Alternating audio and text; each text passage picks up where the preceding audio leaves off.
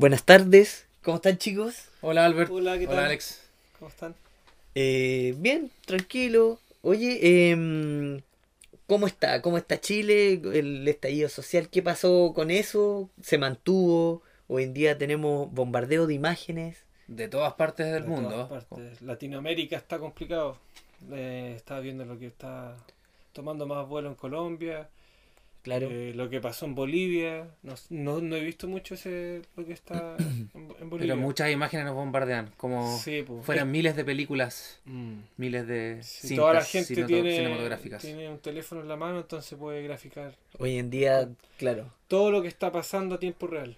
La imagen es un- una herramienta potente para crítica social, para mostrar la realidad, documentar lo que está pasando, en verdad. Claro. Oye, ¿y les parece si comen- comentamos de esto hoy día? Nos vamos por la historia del cine, no sé. ¿Cómo Claro, ligado a la partiría? imagen. Eh, ¿Cómo parte esto? O sea, el- el cine ya lleva más de 100 años, ¿cierto? Los hermanos Lumière experimentaron en, a finales de los 1800, ¿cierto? Eh, estuvo Edison también. Bueno, lo que comentamos fuera de micrófono, la revolución industrial también tuvo algo que ver con el desarrollo de las nuevas Estaba- tecnologías. Sí, pues, sí, pues ya estaba terminando, ya estaba, el- eh, había tecnología. pues. Yo creo que ese es la- el Está en principio. de auge ahí, claro. Claro, pues la electricidad en las casas, todo el tema, terminando ya al principio de este siglo. Entonces, eso permite que la gente eh, empiece a, a desarrollar estas nuevas, eh, esta nueva forma de ver la vida a través de una de pantalla. repente o también, ¿no? Claro. Sí, pues en, el caso que dice Cristian, sí, pues ellos experimentaron.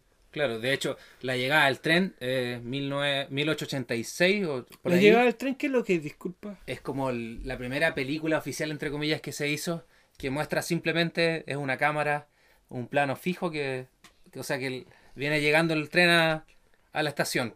De hecho, Eso hay- se proyectó entonces. claro, en fue la primera cine. proyección, claro. Claro, se grabó primero, pasó un tiempo, obviamente esto en esos años era mucho más precario que hoy en día grabar en tu celular y se reproduce al tiro.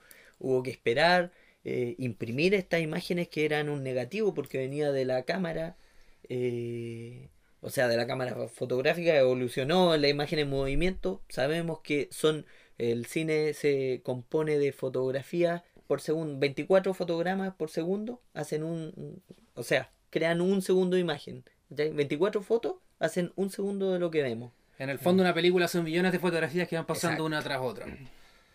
Y bueno, la llegada del tren, ¿no iba a contar algo, Cristian? Que es una, una anécdota muy que nos contó un profesor alguna vez en la universidad, claro, de que se dice que la gente cuando vio la primera vez esta película eh, salió despavorida del cine porque veía el tren llegando. Nunca habían visto algo en movimiento de esa magnitud, entonces eso los asombró tanto que la gente, que hoy suena súper descabellado, pero en esa época claramente causó un impacto. Y, trató de mostrar algo real, y- como real lo que pasaba, de un Me tren imagino llegando. esas cabinas donde tú te metes y, y hay proyecciones 3D. Entonces se mueve todo eso. Hoy en día eso, nos ¿no? impresiona a nosotros. Obviamente, pues, Claro. pero es mucho más elaborado, pero el mismo principio que decís tú. Exacto.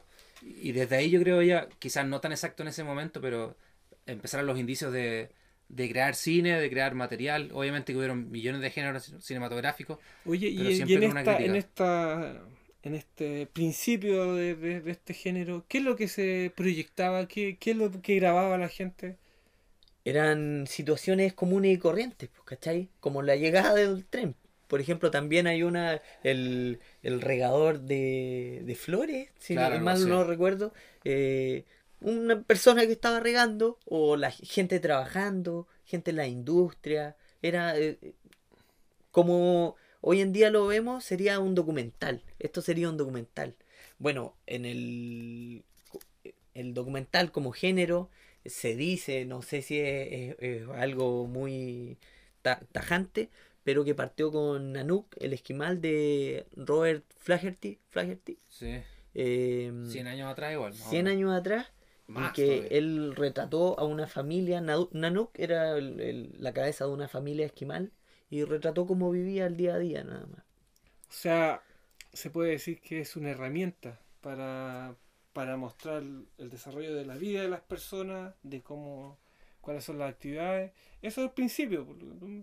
Estás comentando. Claro, de- luego se desarrollan obviamente los géneros, el bueno, llega el, el cine sonoro, avanza, eh, porque en principio era mudo, un cine mudo, luego comienzan a, a tocar juntamente con la proyección, habían eh, personas tocando un, un piano y le iban creando el sonido en conjunto con la película. Como la música que escuchas en Tommy Jerry.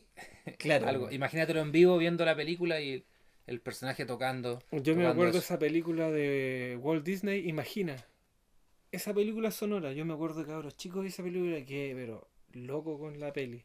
Después supe que esa película ganó muchos Oscars y era porque metieron una, una banda sonora en la- el cine. pues, Entonces el cine el- el- el- era envolvente, era una tecnología nueva en ese, en Era ese como momento. una obra de teatro. Exacto, y la gente quedó pero alucinada con ese tema. Bueno, junto con eso, eh, justo Walt Disney y este desarrollo ya eh, era un desarrollo un desarrollo total de, de, de esta máquina, de este descubrimiento, junto con las ganas de mostrar y que ya se comienza a utilizar el cine como una herramienta social como lo que Mm. vemos a- hoy en día, pues, El desarrollo de la, de la vida en general, en, en general. en la sociedad y todo eso. Y en muchos casos, En la yo me imagino, hablo por mi caso, creo que algunos directores quizás de esa época o personajes que fueron tan famosos como Chaplin, que vamos a hablar de él, eh, quizás no, no tenían ese, ese trasfondo como de crítica social la película. Yo creo que han ido tomando más peso con el tiempo. Nosotros Claro. que somos más como una generación más nueva comparado con ellos, creo que la hemos madurado, hemos procesado mejor las películas Bueno, y vemos todo ese trasfondo que tiene el- claro. lo que te quiere como comunicar la película en sí.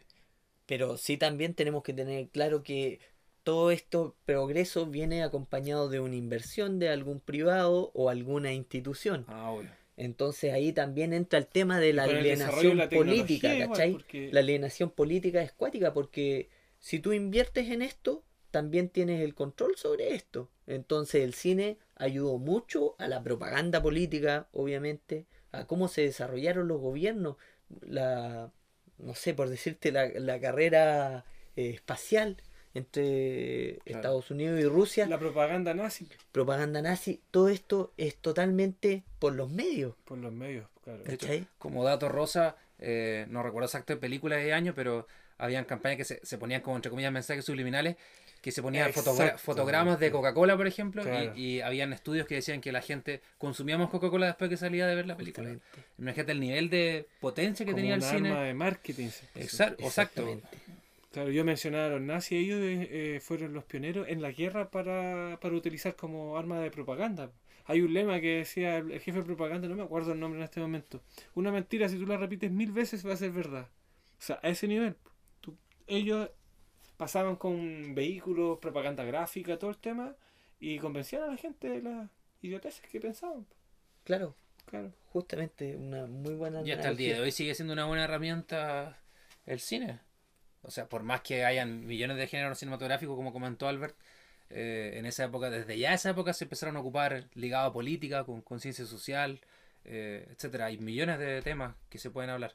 Podríamos hablar también de, de algunas películas como, eh, no sé cómo decirlo, pioneras como en crítica social. ¿Qué habrá sido como lo primero que vieron ustedes, que, que recuerden? Mira, yo me acuerdo de una película que no la vi hace mucho, pero me llamó la atención, una película muy antigua, ustedes deben saber. Eh, eh, ¿Cuál? el dictador de Chaplin. De esa película me acuerdo que estaba, Ah, ya buena película. hablando- claro, pues eso- Bueno, Chaplin es, es un, es un grande, pero él justamente mostraba o caricaturizaba mucho, mucho de la realidad social de, de, de su entorno. Claro, él era un personaje, entre comillas, de humor, como dice Albert. Pero claro, el contexto lo hacía que se viera con, también. el- con, con- con lo que estaba pasando, con este dictador, me imagino. Era un humor, bueno, ahora lo vemos así como humor, pero también, claro, con ese trasfondo como súper crudo y como de una vida bien, no sé, pues, tortuosa. Todas las Mira, hay que otra película que me acuerdo que era bien antigua, que se llama Metrópolis, ¿puede ser? Sí, Esa película es súper antigua, la encontré tan vigente porque habla de las dos sociedades porque había- que existían en la misma ciudad. claro. Oye, ¿y qué les parece si dejamos o hablamos sobre las películas de vuelta de una pequeña pausa para hacer un cambio? Ya, pues. Ya, y nos desplayamos con calma en el segundo bloque. Claro. Bueno, estamos en Matemargo.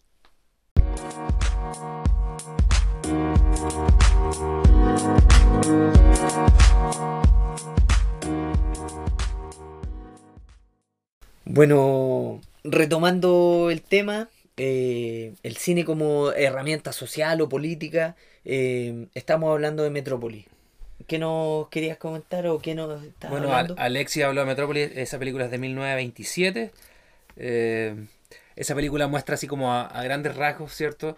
Como, cómo los ricos viven sobre los, los esclavos que están... Que son en los el que trabajan al fin y al cabo. Claro, Porque los ricos tienen la posibilidad de estar en los jardines, en toda esta escenografía más encima. Imagínate, yo esto es lo que particularmente también me llama la, la atención. Hoy por hoy las, las películas son a través de un computador. Esta película eran escenografías. Era mucha pega. Y hacían era increíble, me, me pareció muy incre- Claro. increíble la película eh, y el tema. po. ¿Cómo refleja una película en los cuantos años de 1927? 1927, Imagínate casi 100 la- años y refleja la- algo muy similar a lo que muy vemos hoy en día. similar, ¿cachai? ¿no? O sea, no ha cambiado nada. El cine desde el minuto cero ha sido una herramienta para mostrarte en el fondo La cruda realidad, La cruda lamentablemente. realidad. Cruda realidad.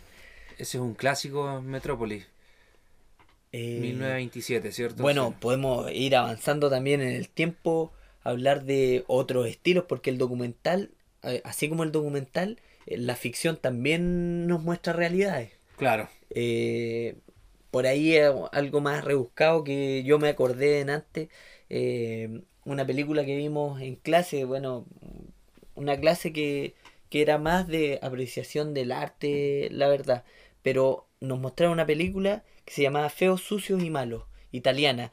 Bruti, Sporchi y Cattivi, para ponerle el, el italiano. El italiano.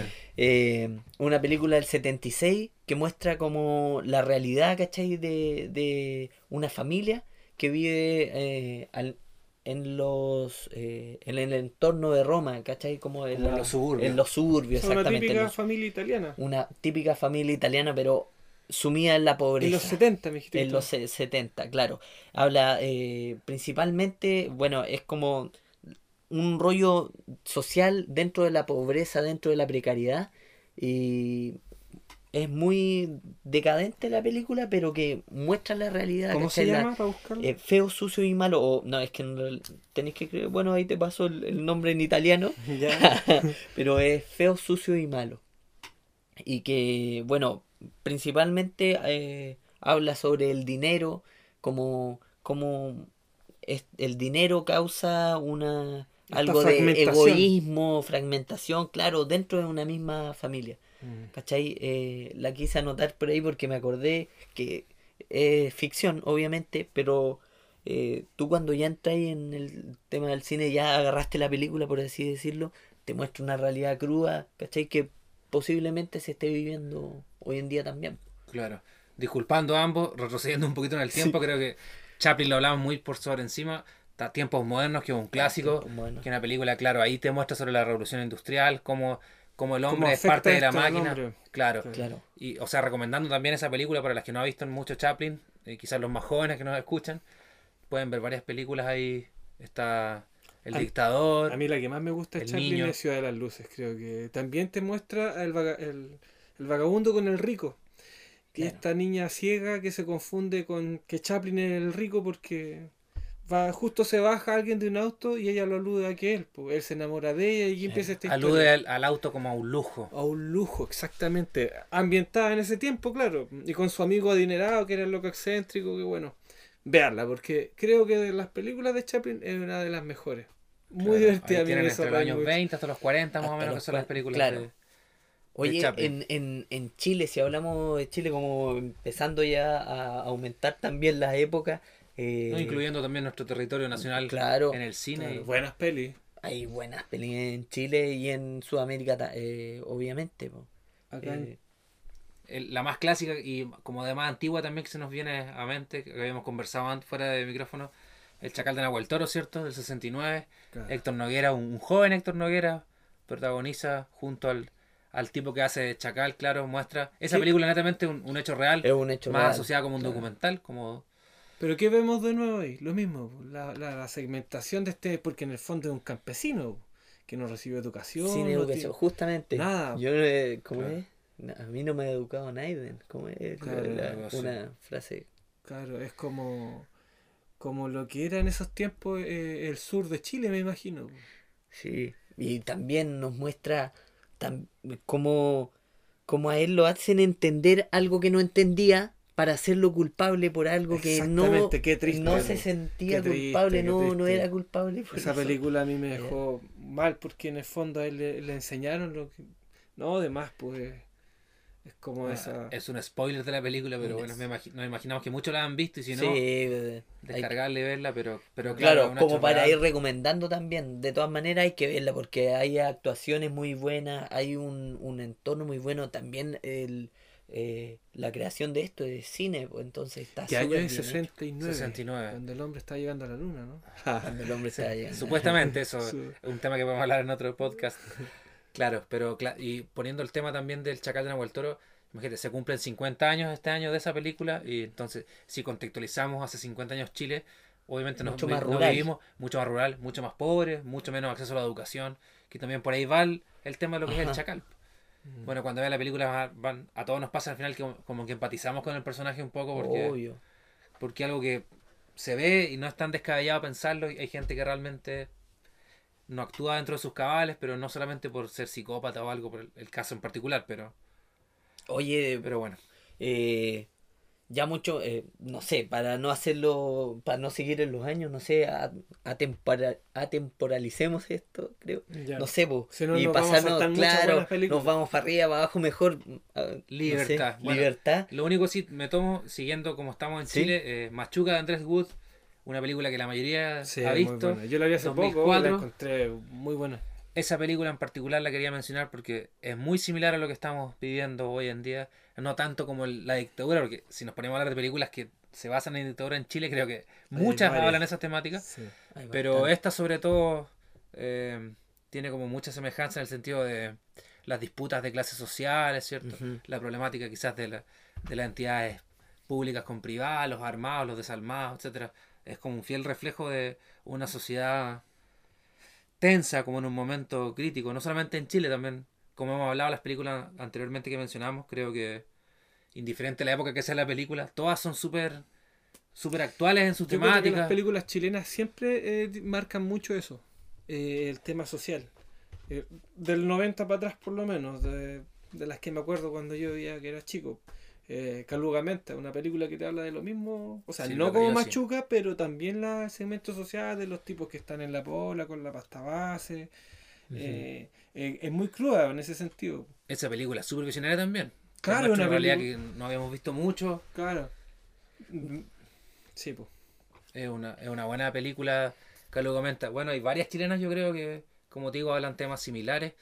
Pero Machuca yo creo que es la más importante porque es como más como un, un trabajo potente de Andrés Wood. Tuvo buena recepción por la gente. Se ha vuelto entre comillas como de culto. Por eso igual la Se ha quise, vuelto al- la quise mencionar. En, en, no sé, en su, como Sudamérica, Argentina tiene tremendo cine. Tiene tremendas películas. Tiene tremendas películas. Brasil también, bueno, Ciudad de Dios nos muestra Sí, también un, un- una potente imagen de algo que pasa dentro de Brasil. No es, no es todo Brasil. Es la favela, una parte de la favela. claro. La vida en la favela, de cómo está la droga, cómo está el tema de armas, el tráfico, el maltrato, una vida social dura, cruda, que volviendo al tema, como mencionaba Alex Calugamente, tiene muchas similitudes, similitudes, aunque sea otro país, te refleja eso, una sociedad segmen- Segmentada. segmentada, Segmentada. con diferencias, con una vida, una triste realidad en algunos aspectos. Tropas de élite también puede Tropa de ser. Elite es como el. eh, la misma temática, la, misma temática claro. en la favela, la delincuencia. Oye, yo por aquí eh, tenía anotado un, un, un cortometraje que más bien sería como una película corta, que es un cortometraje, película corta. No, pero se La. Isla de las Flores del 89 es un corto que muy ilustrativo, muy que te hace pensar. Para que lo vean por ahí, no, no voy a ahondar más, pero bueno, también podré comentar algo. Es que es tan. Son alrededor de 15 minutos, pero que empieza a hablar sobre eh, la Isla de las Flores. Da una vuelta, un, mediante la explicación del humano, de Brasil, del, de las formas de, de, de moneda, el trueque, de la basura, eh, cómo esto va girando y te da un, unas vueltas finalmente para hablar de, Mm. de un todo. Pues Es bien loco, 15 minutos La para disfrutar. La ciudad a de las flores, para que la busquen. Em, como el, el tema social, eh, me acordé de otra película, no sé, las que se me venían a la mente, hay tanto para material. Tanto que se olvida, yo estoy tratando de pensar y... ay, Sí, no me acuerdo los eh, nombres, La Ola, ¿la viste? No, 2008. 2008 a- es una película alemana. eh, en Me realidad no sé cómo se llama, eh, cómo es su título en, en alemán, pero es de un, un profesor de, no sé si es psicología o historia, historia, eh, que empieza a hablar, eh, crea como el- en- dentro del plan de estudio, le toca hablar sobre la democracia, eh, principalmente, bueno, formas de, de gobierno y la autocracia. Y crea todo un, un cuento con sus alumnos que transcurre, bueno, una historia y le, les presenta de manera bien potente la autocracia, ¿cachai? Y en eso se basa la, la, la película, como también muy cruda, pero eh, con un- una visión no tan documental, mm, bastante más ficción. Eh, no sé qué otras les gustaría nombrar, recomendar, porque eh, si bien podemos hablar de muchas películas, la idea Sí, es que, bueno. que las vean, no sí, sé, pues, recomendar. son Como tú mencionaste ahí, eh, no tan documental quizás. Documentales también podemos recomendar algunos. po. A mí en caso particular me gusta Michael Moore, estadounidense. Eh, se hizo famoso por hacer Bowling for Columbine el 2002, si no me equivoco. Ganó el Oscar, de hecho, mejor documental. Ese muestra, claro, un, el caso que hubo en un colegio en Columbine en, en Estados Unidos, donde dos jóvenes, no mayores de 15 años, entraron armados a un, colegio y acribillaron a sangre fría a, a muchos compañeros, a profesores, etcétera. Entonces, él muestra de una manera súper eh, cruda la realidad y me gusta porque, como, como comentamos recién, documentales es un fiel reflejo de la realidad. El, Claro. Michael Moore, obviamente, él, él es un tipo progresista, está- siempre habla como de globalización. Obviamente que es súper difícil ser eh, no ser subjetivo y tratar no ponerle como Claro. de tu, de tu Es el granito de tema de los gringos da siempre para eso. Elephant también es una película que se trata también de, de bullying. Fahrenheit loco. 911, ¿no? ¿Cuál, cuál queréis nombrar? Elephant. Ah, es una película Elephant. que se trata del Mm. bullying, igual todo el tema. Eh, American X, que también es una película que te refleja el tema de, de los gringos, el, la- el tema con las armas, Es principalmente el tema de los neonazis. de los neonazis. Claro. Es que Los skinheads. Claro, ahí también hay harto género. Gataka es una película que te habla de esto, pues de la eugena- eugenesia. ¿Gataka? Gataka, yo la vi en el colegio, de hecho. La profes- una profesora nos hizo ver. Pues, y esta película te habla sobre la, lo mismo que es Metrópolis, las dos clases sociales. Donde una clase social puede ser mejorada por el tema de su de la selección natural de sus genes, a ese corte, ¿cachai? Es una película que también es contingente con el tema raciales que vemos hoy por hoy. Son películas que te hablan de, Bueno, el, el tema racial es... eh, es algo que está hasta el día de hoy tan vivo. Qué loco que aún siga siendo tema eso. ¿eh? El tema racial, sí. De hecho, eh, no, no, no está ligado a racial, pero volviendo también a Chile, me acuerdo porque ganó Oscar eh, Una mujer extraordinaria de Sebastián Lelio. Esa película habla del tema de, de los trans, ¿cierto? Como de la discriminación también que hay con las personas quizás son distintas para algunos, porque ahí a la protagonista la discriminan, ¿cierto? Por, porque tiene una relación con Francisco Reyes. No sé si la han visto la película. Sí, yo la Bueno, vi. ganó el Oscar, nunca habíamos ganado un Oscar en- a nivel de cine en Chile, así que esa también trata, eh, sí, pues, el- la historia de un oso. claro, pero, pero Claro. un largometraje no había Ah, ganado, claro, claro, claro. Pero, o sea, retomando con América X, no son las mismas tramas, pero tratando de aterrizarla como a Chile, se me viene esa a la mente también, que es reciente, para que la vean también, porque no está de más ver cine chileno, Cine a veces chileno, menos, sí. menospreciado, hay que ver cosas. ¿Qué más puede ser? ¿Qué más les gusta? ¿Algún otro documental? No sé. Documental, eh, yo soy malo con los nombres, pero tú, me recomendaste Tú nombraste uno el Fahrenheit otro día. 911. Ah, Fahrenheit ¿Esa es 911, una claro. un Eh, bueno, un documental. un documental Un documental. sería súper actual también ahora, como todo lo que hemos nombrado. también es, es de... Es de Michael Moore, de Michael 911. claro. Habla sobre el atentado a las Torres Gemelas del 11 de septiembre. Cuando está to- habla toda esa teoría de que, de que quizás fue un montaje. Bueno, es una teoría que yo no estoy corroborándola, solamente hay que ver otro punto Claro. de vista. Siempre hay que tener varios puntos de vista. Pero Michael Moore siempre nos pone en, en jaque. ¿Cachai? O no, nos muestra nos muestra distintos puntos de vista que Claro. te hace hacer pensar, oye, esto será así, no será así. El documental que me, Claro. que me dijiste que no lo recuerdo, no Eh, recuerdo. se llama ¿Qué invadimos ahora? Algo así ¿Qué en invadimos español. ahora? Súper bueno. El... Es que yo creo que ese tipo ref- eh, pone en evidencia la locura de, de los yankees nomás. Siempre está aludiendo a su sociedad. Sí, pero ¿Qué invadimos bueno, ahora? Es porque en el fondo, ¿qué país hasta ahora tiene 230 o más guerras en el mundo? Los gringos. Pero ese documental Claro. más que nada trata de tomar como de todos los países las claro, cosas buenas es que mucho ellos más deberían tomar. liviano, claro. sí, no, y- sí, sí, sí lo, sí lo vi. Claro. Sí Pero sabes que también, eh, antes que se me vaya la idea, quiero mencionar a Michael Moore también porque como él es estadounidense, los documentales reflejan como la realidad. Creo que algunos documentales que han nombrado, quiero agregar por ejemplo Psycho, que habla sobre el tema de la salud privada, es, ba- es bastante similar a Chile en algunos aspectos. La salud en Chile es muy similar a Estados Unidos, no me refiero a calidad, pero sí que hay una salud privada, no sé, como que por ahí, por eso quizás me atrae Michael Moore, quizás es porque veo que veo que Chile es como un Estados Unidos, quizás Sí, ma- ma- una mala copia, Latino. como cantan los prisioneros.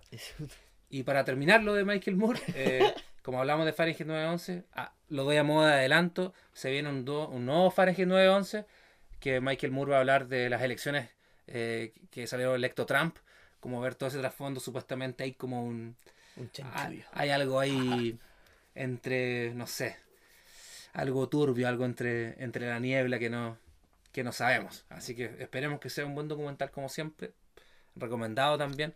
Bueno, este- estos documentales estuvieron de moda también, los del cambio de Se- Seigate, ¿cómo se llaman? Seigate, Sí. Ah, Gate, algo así. Son dos Gate. documentales.